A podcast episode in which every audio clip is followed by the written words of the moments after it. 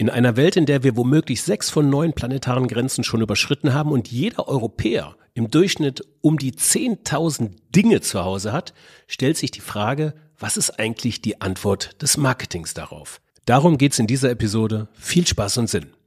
Bam, Bock auf morgen. Der Podcast für ein Marketing, Marketing for Future. Ja, hi und herzlich willkommen zum Bam Bock auf Morgen Podcast. Mein Name ist wie immer Frank Schlieder, ich bin der Host dieser Podcast-Reihe.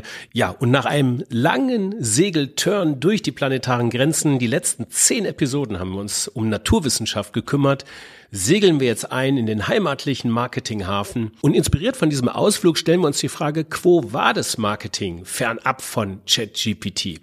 Aber bevor es gleich mit einer illustren Gesprächsrunde losgeht, ein kleiner Einreichungshinweis in eigener Sache. Wir verleihen dieses Jahr zum vierten Mal den Marketing for Future Award. In diesem, auch in diesem Jahr haben wir wieder eine sehr illustre Jury aus der Kreativszene, aus der Wirtschaftsszene und aus der Wissenschaftsszene, um eure Kampagnen zu bewerten rund um Nachhaltigkeitsmarketing, Nachhaltigkeitskommunikation. Reicht dazu gerne eure Cases, eure Nachhaltigkeitskampagnen, eure Nachhaltigkeitskommunikationsmaßnahmen. Oh Gott, was sind das für Wörter hier? Reicht sie gerne ein. Ähm, keine Angst, unsere Jury besteht aus einem Kreativ, einem Wissenschafts- und einem Wirtschaftsboard und sie wird euch nicht zerreißen. Und es ist auch kein Greenwashing-Schaulaufen, wie so mancher denken mag. Dafür und es ist auch kein Greenwashing-Schaulaufen, wie so mancher denken mag. Dafür sorgt allein schon unser Wissenschaftsboard. Also, Einreichungsschluss ist der 30.09.2023. Geht auf unsere Webseite www.bock.am. Ich wiederhole www.bock.am. Marketing for Future Award 2023. Einreichungsschluss ist der 30.09.2023. Over and out. Los geht's jetzt mit unserer illustren Gesprächsrunde über ein Marketing 2040 über die wirklich wichtigen Themen. Mats ab.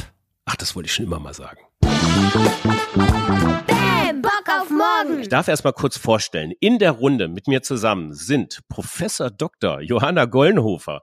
Ähm, Johanna leitet den Master Marketing Management und ist geschäftsführende Direktorin an der Universität St. Gallen und darüber hinaus übrigens auch Jurymitglied bei Marketing for Future Award. Und Johanna, in deiner Forschung beschäftigst du dich, wie ich das richtig gelesen habe, hoffentlich mit kundenzentriertem Marketing, Nachhaltigkeit und Konsumententrends. Ist das richtig? Das stimmt genauso. Das ist gut. Herzlich willkommen, Johanna. Schön, dass du dabei bist. Dann bleiben wir in der Schweiz, weil Johanna, du bist in St. Gallen. Wir gehen jetzt zurück, ähm, das heißt zurück, wir gehen nach Zürich zu Sabrina Balestra. Sabrina war im Brand beziehungsweise Produktmanagement unter anderem bei Lind Sprüngli und Coca-Cola tätig, bevor sie dann als CMO bei Planted angefangen hat. Planted produziert, muss ich nochmal nachgucken, nach eigenen Angaben Fleisch aus Pflanzen, aus natürlichen Zutaten und ohne Zusatzstoffe und ist, nach allem, was ich so mitbekommen habe, nach Gründung im Jahr 2019 ziemlich durch die Decke gegangen. Sabrina ist da im Jahr 2022 zur CMO des Jahres in der Schweiz gewählt worden. Herzlichen Glückwunsch dafür, Sabrina, nachträglich. Ja, gerade setzt du aber deine Prius right und hast den Fokus mehr auf deine Kiddies, deine Familie. Habe ich das alles richtig wiedergegeben, Sabrina? Ganz genau, ganz genau. Herzlich willkommen. Schön, dass du dabei bist. Danke. Und dann gehen wir noch ins wunderschöne Sachsen, nach Deutschland, in die Stadt Torgau. Da befindet sich nämlich Jan Pechmann. Und Jan ist Initiator des Marketing for Future Awards, der in diesem Jahr bereits zum vierten Mal verliehen wird. Ehemals Mitgründer der Berliner Strategieberatung Different und jetzt auf neuen Wegen unterwegs. Mitgründer der BM Nachhaltigkeit Beratung Medien GmbH in Verantwortungseigentum. Und da blinkt doch bei mir was auf. Janni, wir sind Mitgründer, wir sind Kollegen, wir sind Bammis. Ich grüße dich. Aber hallo, grüß dich, mein Bammi. Grüß dich, mein Baby. Ja, äh, traurig bin ich übrigens ein wenig, dass ich die Haute Couture Modenschau auf Schloss Hartenfels in Torgau verpasst habe, wie ich auf der Webseite von torgau.de sehen konnte. Da können wir noch mal ein bisschen an unser Kommen fallen, oder? Ja, da wollte ich eigentlich ein Team-Event draus machen, ähm, hatte dann aber, nee, das ja. hatte ich gar nicht auf dem Radar. Respekt, Frankie, du bist ein guter Recherchierer. Wir haben äh, für diese Episode ähm, uns vorgenommen, mal so ein bisschen zu reflektieren, was das Marketing 2040 eigentlich leisten muss. Gerade, ich komme ja aus der planetaren Grenzenreihe, gerade im Anbetracht äh, der Tatsache, dass wir ähm, durch wirtschaftliche Aktivitäten einiges an ökologischen Kreisläufen durcheinander gebracht haben und mehr oder weniger auf dem besten Wege sind, uns eine Lebensgrundlage auch im nächsten Jahrhundert zu entziehen. Und äh, dazu habe ich mir gedacht, dass wir mit einer äh, Reüssierungsrunde starten. Drei Thesen und jeweils Antworten darauf, wie ein Marketing oder welche Probleme ein Marketing 2040 haben wird, verursachen kann, beheben wird. Und so wird es im Folgenden laufen. Ich stelle diese drei Thesen jetzt einfach mal in den Raum, beziehungsweise in Form von, von, von Fragen und wir äh, denken und philosophieren ein bisschen darauf rum. Die erste ist, eine Person in Europa besitzt durchschnittlich angeblich über 10.000 Dinge. Die Frage, die sich mir gestellt hat, was können wir zukünftig eigentlich noch verkaufen? Und ich würde gerne anfangen mit Johanna. Ich merke das jedes Mal wieder im Semester. Also ich unterrichte Einführung ins Marketing an der Universität St. Gallen. Und seit ein paar Jahren bemerke ich einfach, dass die Studierenden und ich würde auch sagen zu Recht kritischer werden. Und das äußert sich dann so, ich halte da meine Marketingvorlesung und erzähle denen, ja, ihr müsst kundenzentriert denken, ihr habt da ein Produkt, ihr wollt das Produkt eigentlich an die Mann oder auch an die Frau bringen. Und ich merke dann nach der Vorlesung, dass ich fast so ein bisschen belagert werde vorne klassisch am Pult. Und dann kommen dann die kritischeren Fragen auf. Wie, kann ich das überhaupt noch verkaufen? Soll ich das überhaupt noch verkaufen? Kann ich Leuten einfach was andrehen, was sie eigentlich überhaupt nicht brauchen? Und man sieht da schon, dass sich da nicht nur mein Mindset verändert hat, sondern eben auch dieses Mindset der Studierenden. Und hier ist dann wirklich die Frage, was können wir eigentlich noch verkaufen? Und wenn man sich diese Zahl anschaut von diesen 10.000 Gegenständen, also die wurde immer mal wieder von unterschiedlichen Forschenden erhoben, die gehen dann in die Häuser traditionell von Konsumenten und zählen einfach, wie viele Gegenstände da rumziehen. Und wenn man sich das mal vorstellt, 10.000 ist ja unendlich viel. Also erstmal konsistent bis 10.000 durchzuzählen, ist ja schon mal eine ziemliche Herausforderung. Und diese Zahl 10.000 gilt natürlich auch besonders für unsere westliche Welt. Und hier ist wirklich die Frage, was brauchen wir eigentlich zum Beispiel noch an Gegenständen? Was brauchen wir auch noch an äh, Kleidung? Und ich denke, hier hilft uns auch ein bisschen die Unterscheidung in Gebrauchsgegenstände und Verbrauchsgegenstände. Weil Gebrauchsgegenstände sind ja wirklich zum Beispiel die, die dann auch in unserer Wohnung stehen. Verbrauchsgegenstände wäre jetzt zum Beispiel klassisch, ich esse ähm, das Gyros vom Planted, zum Beispiel von Sabrina. Und da ist natürlich nicht so ein Limit nach oben gesetzt, weil ich verbrauche es ja eigentlich auch wieder hier beim Essen und ich brauche es auch unbedingt. Aber die Frage ist wirklich, was können wir eigentlich noch verkaufen? Und hier ist auch die Frage, das Marketing ist, führt ja zum gewissen Problem. Das heißt, wir kaufen zu viel. Und wenn ich das jetzt nochmal auf 2040 ummünze, würde ich mich jetzt wirklich fragen, wie können wir vom Problem, also uns vom Problemfeld wandeln? Wir schaffen, wir schaffen latente Bedürfnisse, wir verführen Menschen, wir drehen ihn fast mehr an. Wie können wir eigentlich auch eine Lösung darstellen im Marketing zu diesem Problem, dass wir eigentlich einfach Menschen dazu antreiben, mehr Ressourcen zu verbrauchen und teilweise eben auch zu verschwenden? Sabrina, du hast da bei, bei Planted, also als äh, quasi Verbrauchsgegenstand, wenn man das Food so nehmen, ähm, so hernehmen kann, das ist ja relativ einfach. Auch 2040 werden sich Menschen ernähren müssen. Und je fleischfreier das ist, desto besser ist es so natürlich. Ja, ich denke jetzt in der Foodbranche und jetzt in dem Bereich, wo wir sind mit pflanzlichen äh, Fleisch, ähm, wissen wir, dass es einen Systemwechsel braucht, oder? Um die ganze Welt zu ernähren. Wir müssen wegkommen vom unter anderem vom hohen Fleischkonsum, der in der Welt äh, aktuell herrscht, denn 15 Prozent fast von der weltweiten CO2 ähm, Greenhouse Gas Emissions äh, kommen aus der Tierhaltung und der Verarbeitung von Tieren. Das heißt, hier können wir ansetzen und natürlich mit Produkten von Planted bietet man dem Konsument ja auch eine Lösung, ähm, sich lecker zu ernähren, gesund zu ernähren und einen Impact haben auf die Umwelt. Und so ist Planted natürlich purpose-driven. Und das Schöne ist, desto mehr Leute das konsumieren, desto größer der Impact und natürlich auch äh, irgendwo ein Profit, aber das steht nicht an erster Stelle hier.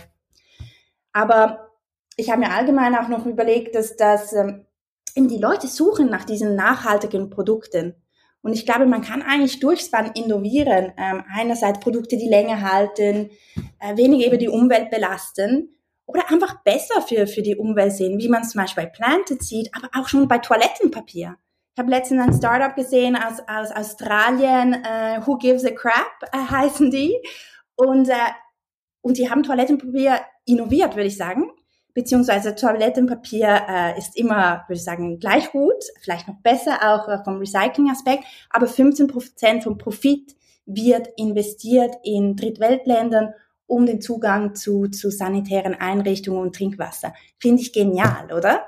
Und so ist eben auch ein Verbrauchsgegenstand etwas, das irgendwie zum, zum Guten äh, genutzt werden kann. Und finde ich äh, einen spannenden Ansatz. Ich finde es sehr spannend, dass Sabrina wirklich gesagt hat, Konsumenten suchen nach nachhaltigen Lösungen. Und ich finde, dieses Suchen reflektiert ja schon wirklich drin, sie wissen gar nicht, was die nachhaltigen Lösungen sind unbedingt. Also die meisten Konsumenten können im Supermarkt stehen und sie wollen ja eigentlich was Gutes machen und sie wollen nachhaltig konsumieren, aber teilweise fehlt es auch einfach an Wissen. Mhm. Und da sehe ich zum Beispiel auch einen großen Wandel im Marketing, weil das Marketing muss hier mehr so die Rolle von, jetzt auf Englisch gesagt, vom Educator übernehmen. Also es muss ja auch erstmal beim Konsumenten ankommen, das hier ist das nachhaltigere Produkt, weil teilweise fehlt es einfach an Wissen. Und man hat ja immer diesen Attitude-Behavior Gap, wo man sagt, Konsumenten wollen sich nachhaltig verhalten und sie verhalten sich da nicht nachhaltig. Da wird dann oftmals gesagt, ja, Konsumenten sind zu schwach. Sie wissen es, also sie, sie fallen immer wieder in dieses Unnachhaltige rein. Aber ein Erklärungsansatz wäre auch einfach, ihnen fehlt es an Wissen. Und ich denke, das ist was ganz Starkes, was eine starke Marke liefern könnte. Zum Beispiel auch wie Planted, die gibt dann Orientierung an den Markt. Das ist das nachhaltige Produkt. Das solltest du kaufen. Und dadurch wird dann halt der Markt auch mehr in eine nachhaltige Richtung entwickelt. Absolut, da kann ich dir nur zustimmen. Ich glaube, das ist wirklich eine Reise, wo die Konsumenten auch begleitet werden und aufgeklärt werden und, und äh, nicht mit dem Finger, hey, du musst, sondern hey, weißt du, da, da, das sind die Facts, oder? Und äh, du entscheidest schlussendlich. Jan, nun ist das ja natürlich einfacher gesagt als getan in der in der äh, Marketingrealität äh, ja. des Alltags. Nicht mehr so viel zu verkaufen. Das werden Agenturchefs und Marketingverantwortliche wahrnehmen und sich dann fragen, aber was hilft mir das eigentlich in meiner täglichen Arbeit ja. und Berichtsarbeit? Wie kriege ich da den Change hin? Wie nimmst du das wahr? Das, ähm, das ist, das ist eine total knifflige Frage, weil da geht's ja, da geht's ja ans Eingemachte. Also wenn man das mal zu Ende denkt, muss man sagen, aus Nachhaltigkeitssichtspunkten ist das beste Marketing eigentlich kein Marketing. Ja, das kann man übrigens auch äh, auf Personen bezogen. Also auch du, Frankie, du bist am nachhaltigsten oder klimaneutral bist du eigentlich erst, wenn du tot bist. So, also das, das ist so die Ultima Ratio, sich selbst da irgendwie abzuschaffen. Und ich glaube, es gibt viele, die auch in die Richtung denken und auch zu Recht. Wir sind ein Teil des Problems, ein ganz massiver. Wir haben da Instinkte bei den Menschen gekitzelt und kultiviert und damit auch Verhaltensweisen äh, groß gemacht und skaliert, die einfach nicht gut für unseren Planeten sind. So. Aber wenn man diese Ultima Ratio spricht, wir legen uns einfach hin und machen gar nichts mehr, ähm, man noch ein bisschen aufschiebt, ja, dann, dann ist ja die Frage, was ist eigentlich das Richtige, was ist das Problem so? Und ich glaube, das Problem liegt darin, dass wir im Marketing der Vergangenheit oder auch der Gegenwart zum Teil versuchen, Leuten Bedarfe oder Bedürfnisse ähm, ja einzureden, die zu wecken, die zu stimulieren, die sie so für sich genommen äh, bei vollem Bewusstsein eigentlich gar nicht erkannt haben. Also ich möchte unterscheiden zwischen, was sind denn so reale Bedarfe und was sind eigentlich künstliche Bedarfe künstliche Bedarfe liegen oft so in diesem Bereich, sag ich mal, eher der, der, der psychologischen Benefits, der, der symbolischen Benefits, also Image-Themen und so weiter.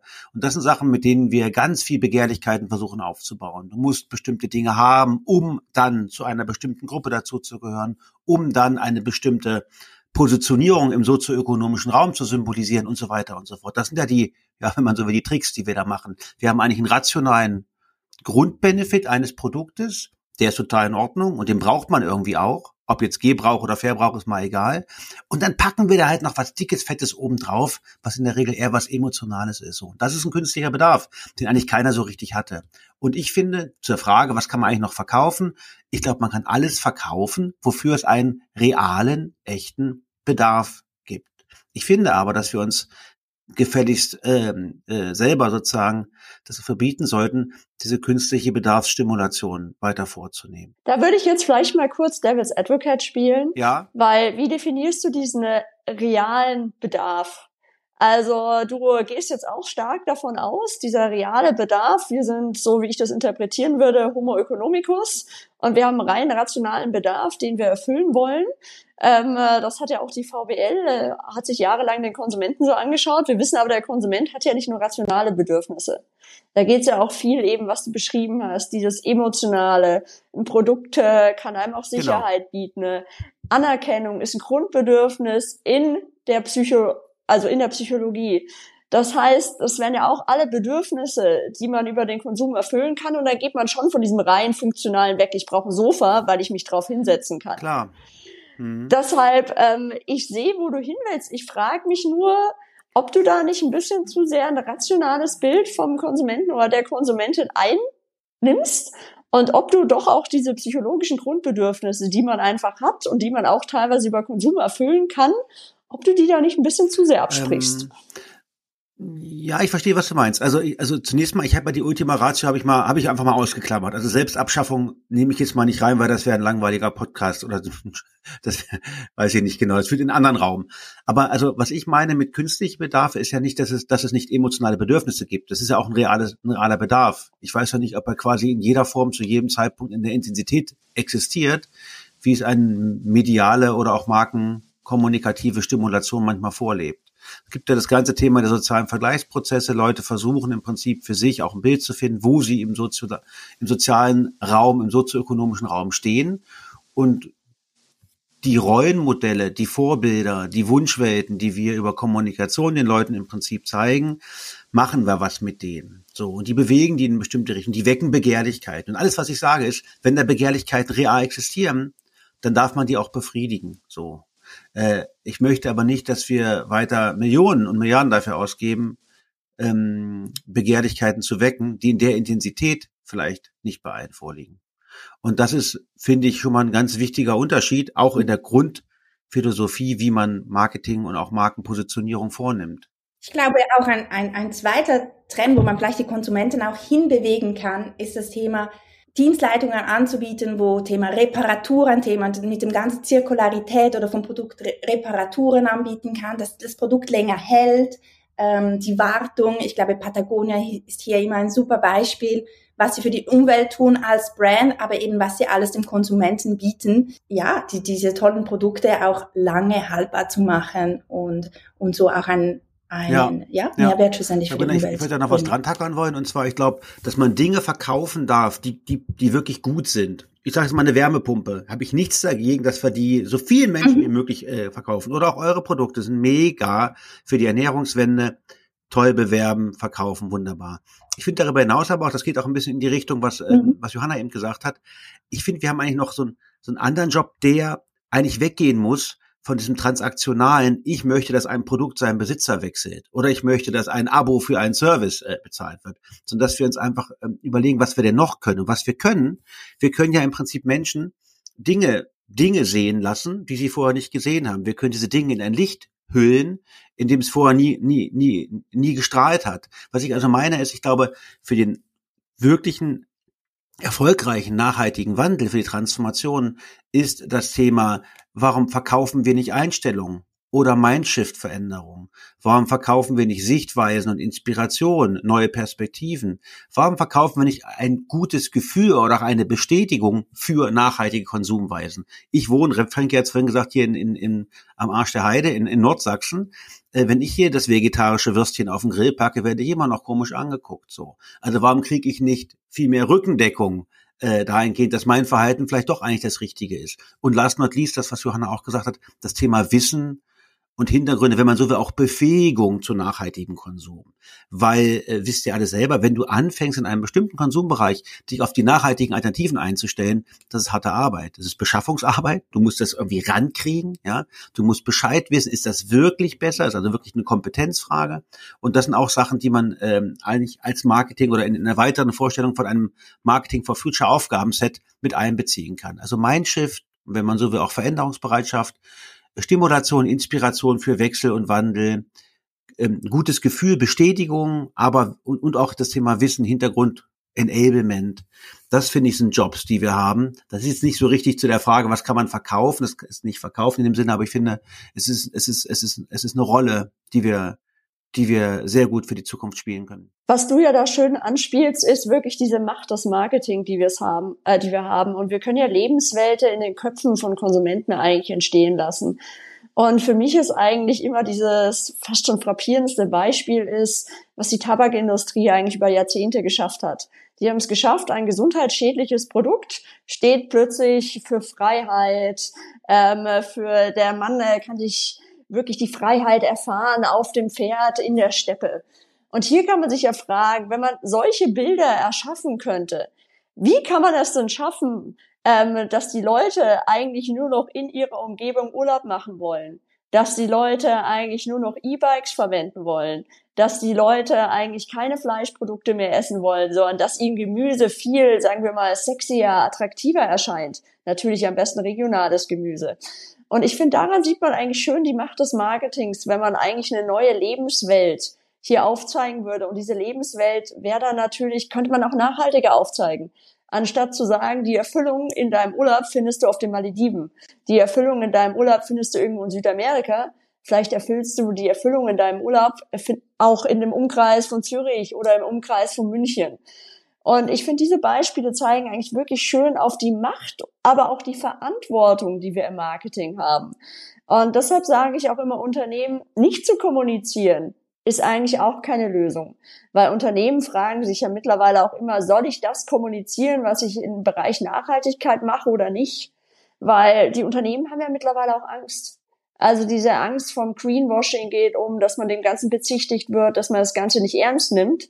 Aber diese Gegenbewegung, Greenhushing, das heißt, man redet nicht darüber, ist meiner Ansicht nach auch nicht die Lösung. Weil Kommunikation und auch Marketing bedeutet Macht. Und ich denke, wenn man die richtigen Bilder aufzeigt, dann kann man auch wirklich viel bewegen und Marketing kann eine viel stärkere Rolle, sagen wir mal, in unserer grünen Transformation auch hier einnehmen. Absolut, absolut hundertprozentig.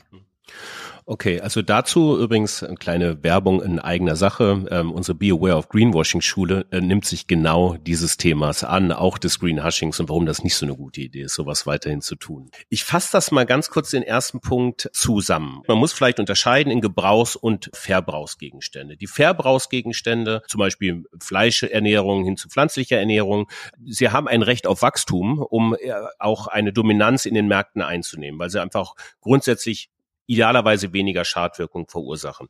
Bei den Gebrauchsgegenständen, da sind wir in dem Bereich der alltäglichen Gegenstände, die man vielleicht auch nicht unbedingt braucht. Marketing kann eine Aufklärungsarbeit leisten, beispielsweise hin zu mehr Kreislaufwirtschaft, also wie man Produkte länger im Kreislauf hält, wie das funktioniert und sollte sich dann auf die wirklich notwendigen Gegenstände auch beschränken. Da bin ich gespannt, wie das gemacht werden kann. Aber das sind so diese drei Punkte, die ich mir aufgeschrieben habe. Habt ihr dem noch irgendwas hinzuzufügen? Ähm, vielleicht noch aus konsumpsychologischer Sicht. Wir wissen auch, Besitz belastet. Das heißt, je mehr Gegenstände man auch besitzt, ähm, äh, desto mehr ist man auch psychologisch belastet. Man muss sich um diese Gegenstände kümmern. Man kann sich das zum Beispiel, finde ich, auch recht schön am Auto vorstellen. Also wenn man ein Auto besitzt, dann muss man das auch immer wieder in die Garage bringen, dann muss man das selbst wieder putzen. Das heißt, jeden Gegenstand, man muss sich eigentlich um die kümmern und man muss sich auch um die pflegen. Und egal, ob man es will oder nicht, die, die leben dann auch in deinem Kopf irgendwie so ein bisschen rum. Das heißt, du denkst wieder über sie nach. Und deshalb kommt auch dieser Spruch, Besitz belastet. Und äh, für Konsumenten und Konsumentinnen wäre eigentlich auch eine Motivation zu sagen, je weniger Besitz, desto weniger bin ich belastet und desto freier bin ich.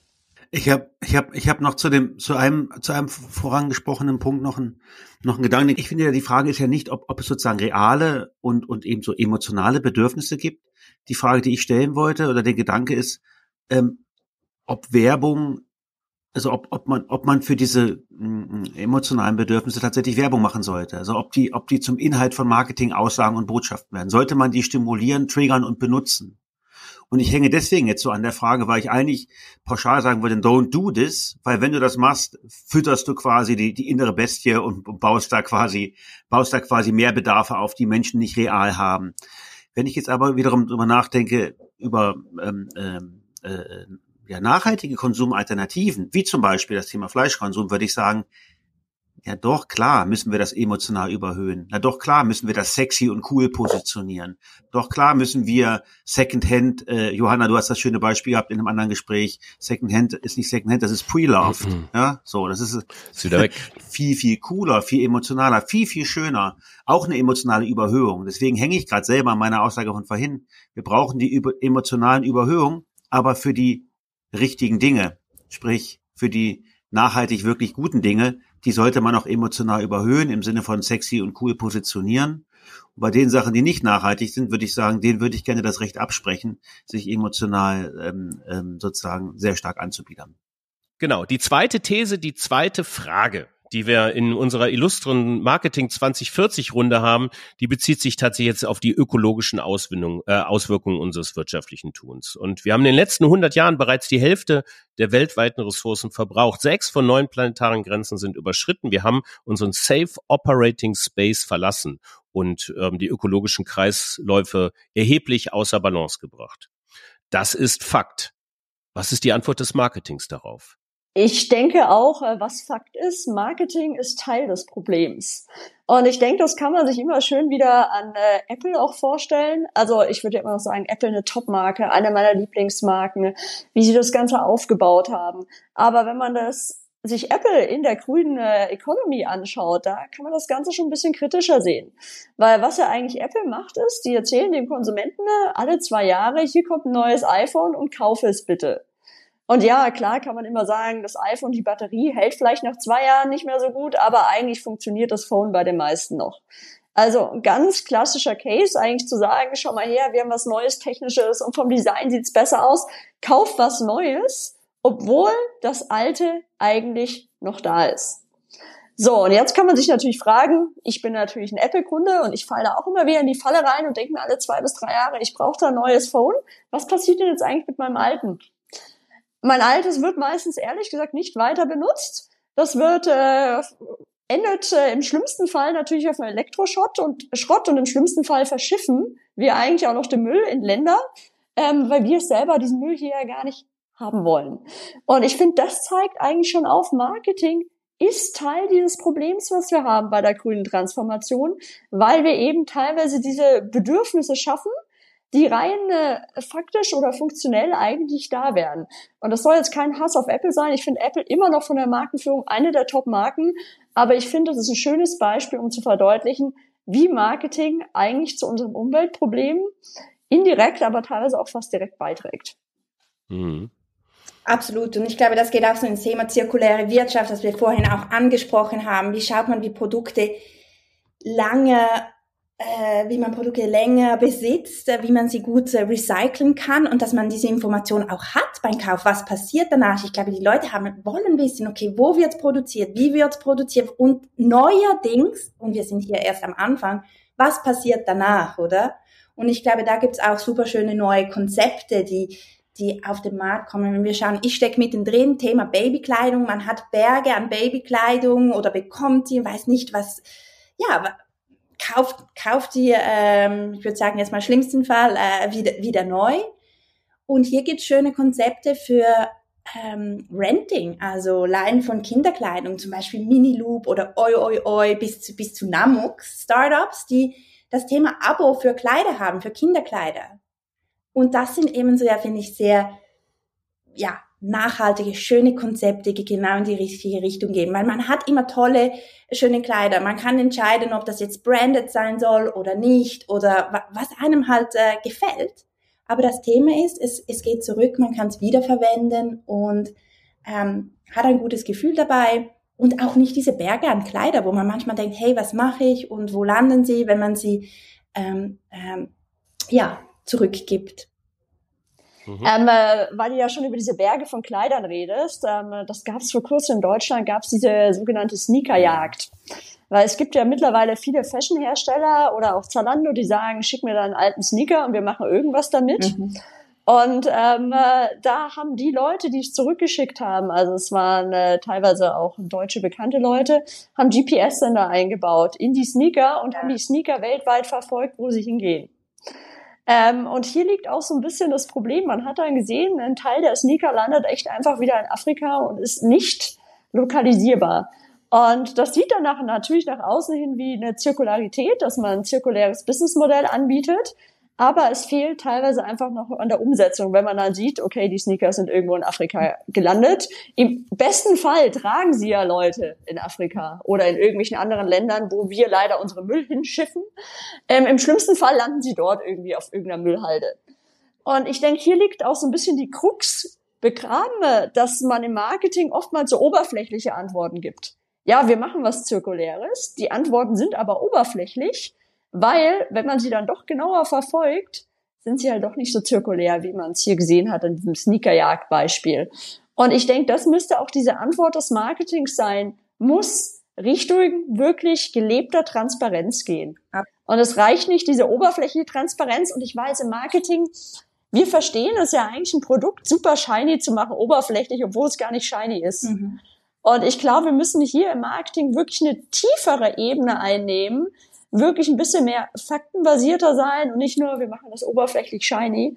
Zirkularität hört sich oberflächlich shiny an, aber es muss eben auch die Fakten und in der Tiefe stimmen. Und das ist das Schöne jetzt am digitalen äh, Medien und so, weil da, da geben die Konsumenten gleich zurück oder wenn, wenn eben, eben etwas nicht passt und dann geht's voll in die andere Richtung und ich finde da auch zu Recht. Ich glaube aber auch, das Thema es kann eben nicht etwas sein, dass man so ein bisschen noch macht und erzählt und ich mache so ein bisschen Zirkularität, sondern vielleicht auch die Unternehmen, ähm, ja unter anderem sind es auch Startups, aber das vom Businessmodell ist es ganz anders. Das steht im Zentrum und die bauen sich und denken so und that's who they are äh, und, und was sie tun. Und, äh, und ich finde es aber eben auch schön, weil das mit den Sneaker habe ich ebenfalls gehört und, und ja, dann hat man eben das Vertrauen nicht mehr, das Vertrauen in die Brand nicht, hoffentlich nicht das gesamte Vertrauen, das verloren geht, aber äh, an Transparenz ist extrem wichtig.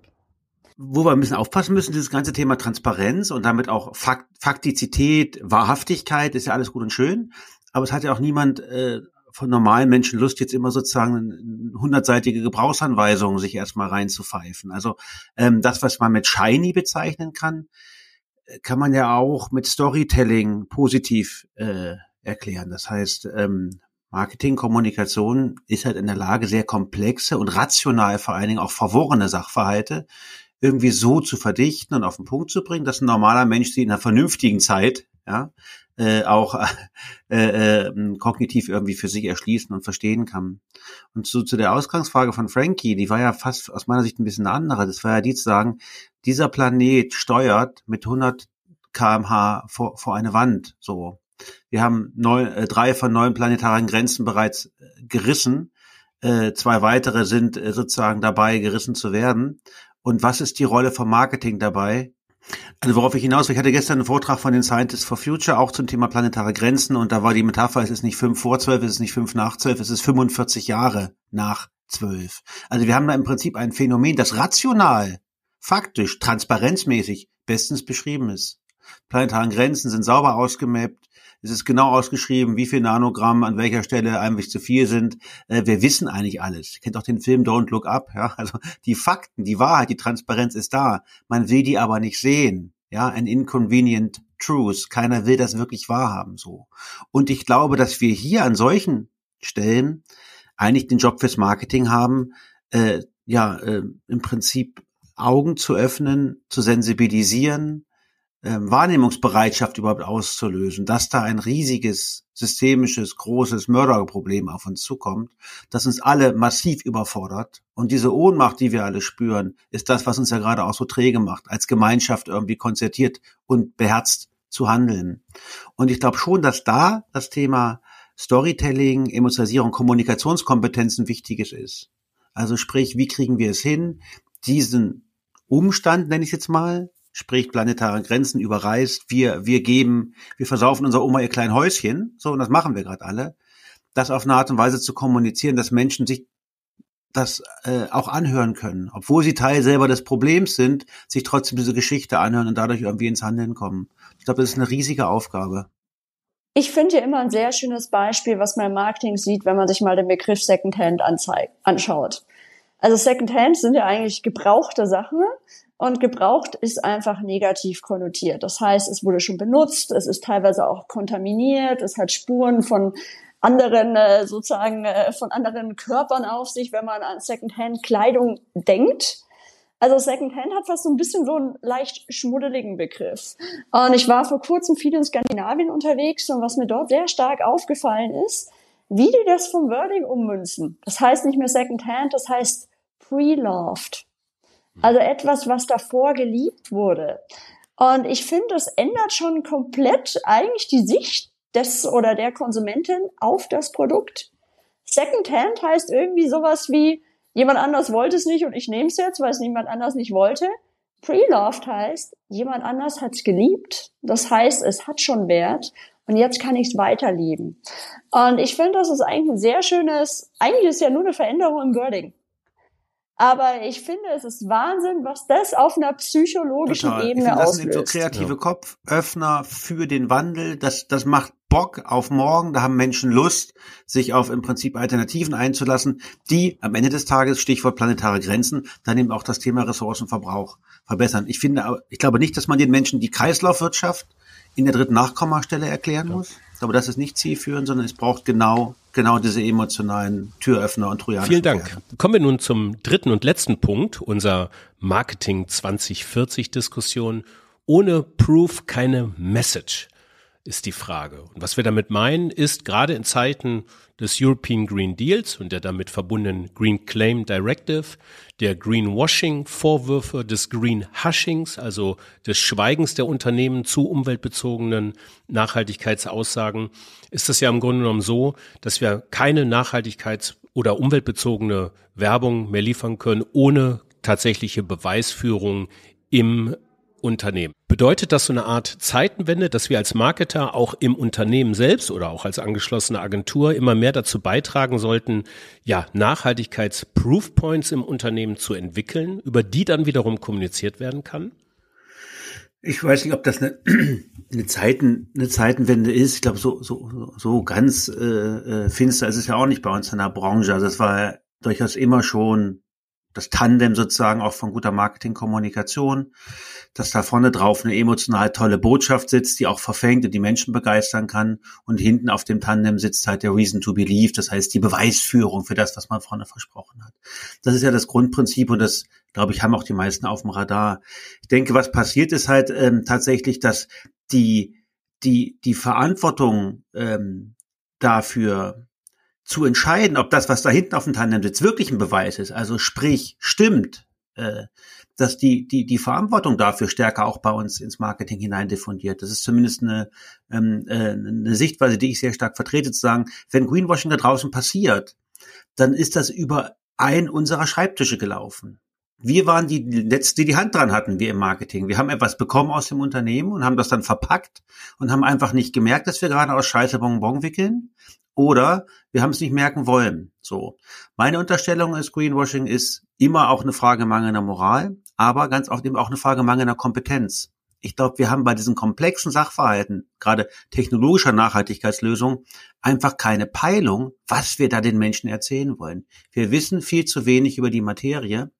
Und ich glaube, das ist ein Job, den wir durchaus haben, wenn wir in der Lage sein wollen, als Gatekeeper zu funktionieren, dass quasi nicht belastbare, also falsche Aussagen sozusagen schon an unserer Schwelle abgewiegelt werden, dann müssen wir in der Lage sein, zum Beispiel die Kreislaufwirtschaftsfähigkeit, die Recyclingfähigkeit und so weiter und so fort, um bei zwei Beispielen sind, tatsächlich beurteilen zu können. Ich glaube, es braucht viel mehr Mark äh, Nachhaltigkeitsfachwissen in den Marketingabteilungen.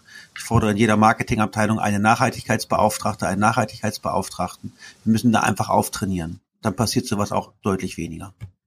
Das ist meine Meinung. Mhm. Das ist ein schöner, spannender Ansatz. Ich glaube wirklich, weil es, es, es fängt beim Verständnis an und wir haben auch wirklich eine Verantwortung im Marketing, richtig zu kommunizieren, richtige Fakten zu liefern. Ich glaube, was sich verändert hat, ist sicher im Laufe der Zeit von der einseitigen Kommunikation, dass man einfach gesagt hat, äh, wir sind die tollsten Produkte und die Konsumenten haben es vielleicht eher geglaubt. Jetzt ist es eher zweiseitig. Ähm, die, die Konsumenten werden kritischer und fragen danach, woher kommt, wo sind die Fakten, wo kann ich das nachlesen.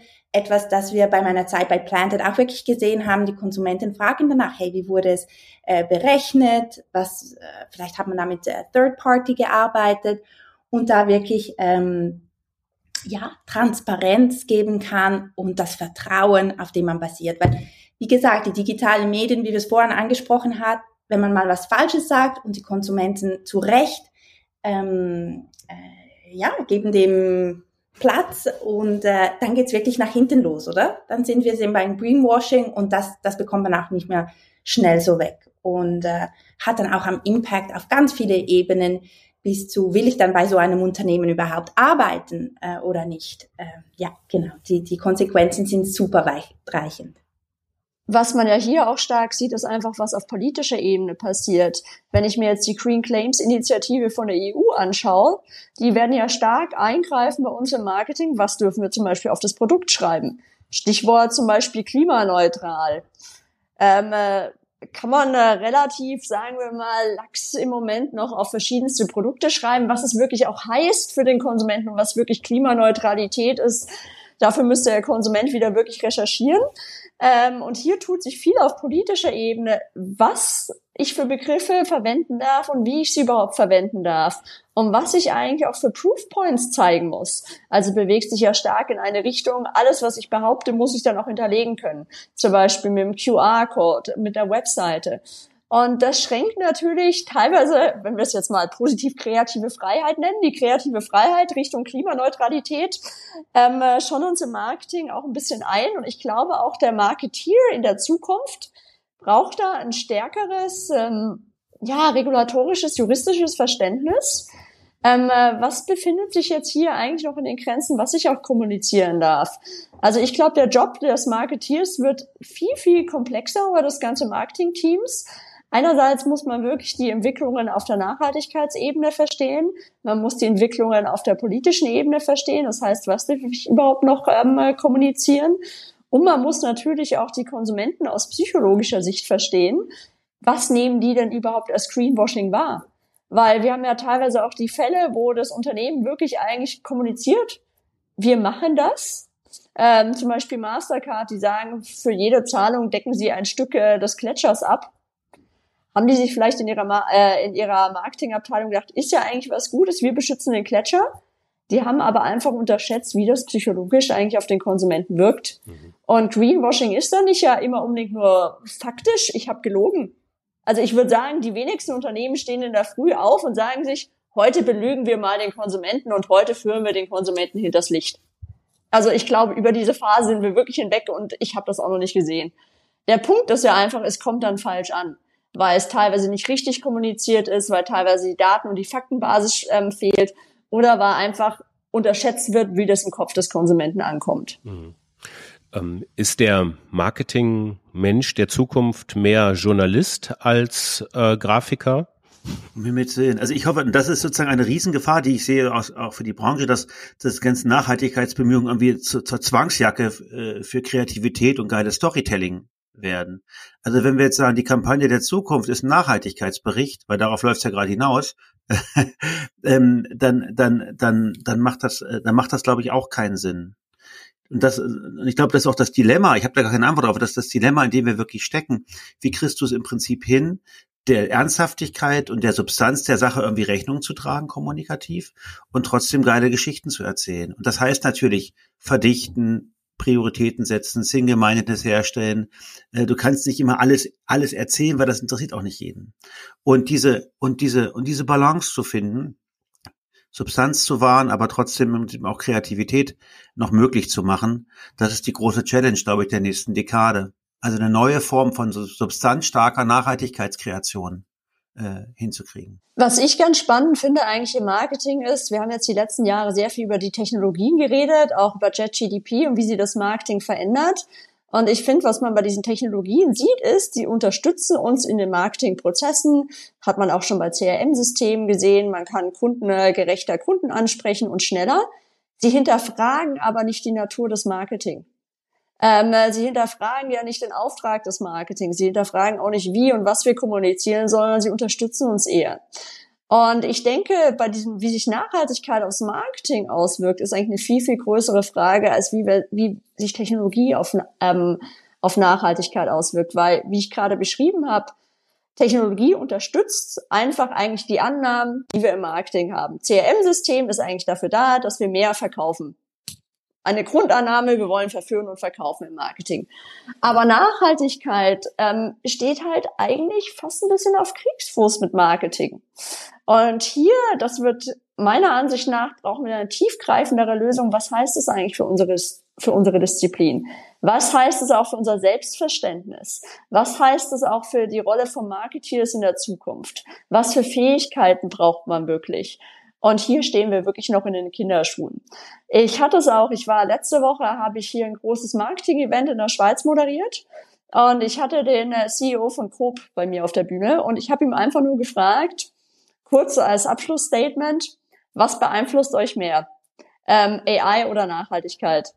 Und er hat einfach ganz klar Nachhaltigkeit gesagt. Also doch eine Zeitenwende. Ja.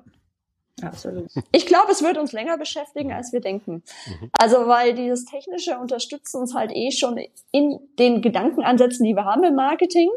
Und Nachhaltigkeit fordert die Gedankenansätze und die Annahmen, die wir im Marketing haben, heraus und stellt sie auf die Probe das war eigentlich schon fast ein schönes Schlusswort und wir kommen jetzt auch zum Ende dieser, dieser ähm, ersten Diskussionsrunde über ein Marketing 2040 und was Marketing zukünftig und auch gegenwärtig eigentlich auch schon leisten muss.